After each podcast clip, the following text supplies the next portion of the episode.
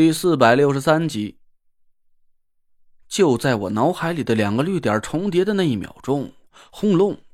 面前突然一声巨响，我和田慧文都被吓了一大跳，一个高就跳出去老远。一大堆绿莹莹的新鲜竹竿毫无征兆的出现在我们面前，几根竹竿滚落在我的脚下，还带着新鲜的竹枝、竹叶和露水。我愣了半天，看着田慧文咧开了大嘴：“哈哈，成了，成了！”田慧文瞪着眼看了我半天，突然气哼哼的给了我一拳：“你这是运货呢，还是挖地基呢？我不管，你自己把院子打扫干净，我回去画符了。”哼！我被田慧文这一拳给打的呀，是呲牙咧嘴的。他气呼呼的回头进了屋，我疑惑的回头仔细看了一眼，嚯！不光是那一百根竹竿被转移了过来，竹竿下面那一大堆湿乎乎的泥土是什么鬼？我苦着脸站在院子里傻了半天，靠，用力过猛了！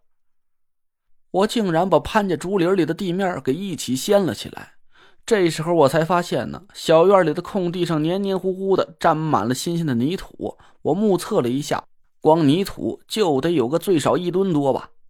手机又响了起来，我叹了口气，摸着手机接通。潘浩兴奋的大嗓门从手机里传了过来：“哎呦喂，小师叔！”你还真把那一百根竹竿给变走了，嘿！我告诉你啊，刚才得亏我站得远，不然呢，你能连我一块给薅你家去了。嘿呦，这法术可真是盖了帽了！这现在地上啊有一大坑啊，足足一米深。哎，你这用的什么法术啊？教我教我，等我学会了，我把我家老头子宝贝一件一件的给你偷干净了去。我苦笑着敷衍了几句，挂了电话，心里是大惑不解。要说苏梅教我的纸扎术不费太多法力就能激活，那我也就勉强相信了。毕竟啊，她是个特殊灵体的女孩，法术走的阴柔路子是可以理解的。可梧桐的搬山一派用的法术走的都是刚烈威猛的路子，使用起来非常耗费法力。我跟他学的那招魁星踢斗连环脚，别看表面上潇洒飘逸。但真正施展的时候，是需要把全身的法力都灌注到腰腿之上，运用迅猛的力量来一招制敌的。以海战是搬山一派的镇派之宝，法力的属性肯定也是和搬山一派的名号相符的。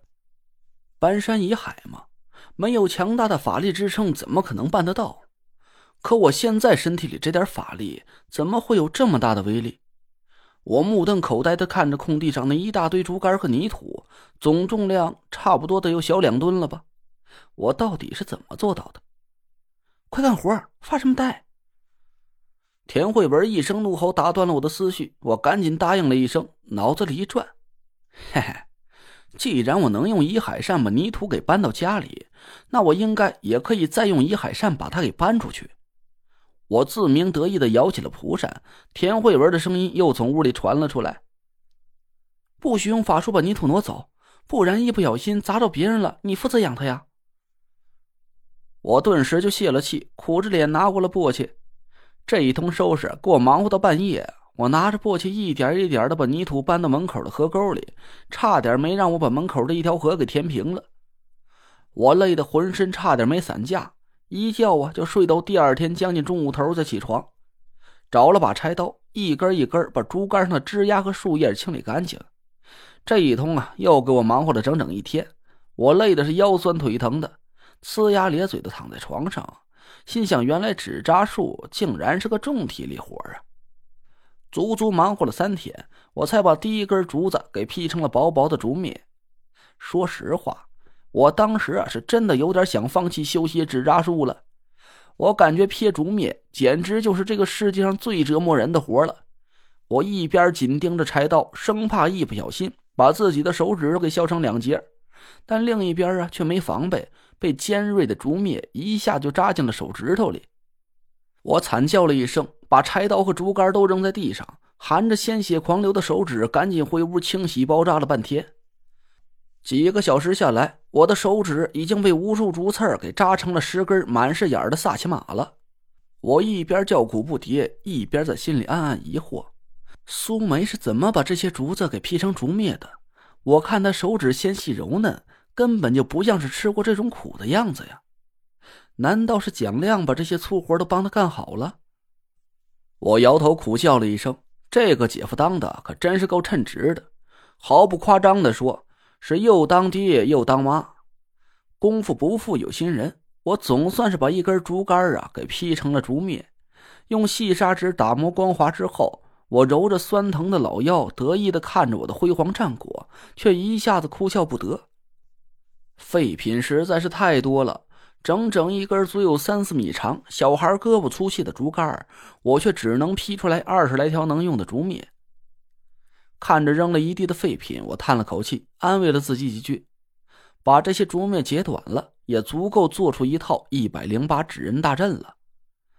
好不容易歇足了精神，我又砍了几根指头粗细的竹管，拿了两个大盆装满清水。按照苏梅教我的方法调好了水温，把宣纸和竹篾、竹管都泡在了水盆里。一想到我这么多天的努力没有白费，我马上就能做出令田慧文目瞪口呆的纸扎阵法了，我心里啊就忍不住一阵激动。田慧文也饶有兴趣的凑在我身边看我忙活个不停，我得意的朝他笑了笑，把书桌收拾干净，拿出竹刀和竹镊子摆在一边，熨斗上通上了电。我拿腔带调的运了口气，轻轻捏着宣纸的两个边角，从水里提了出来，放在书桌上铺平，慢慢的挤掉了气泡。做纸扎小人的一切流程啊，都烂熟于胸。我的手指上下翻飞，虽然现在还被竹刺给扎得生疼生疼的，不过也没影响制作纸扎小人的流畅程度。不到十分钟，一个栩栩如生的纸扎小人就出现在桌子上。我满意的点了点头。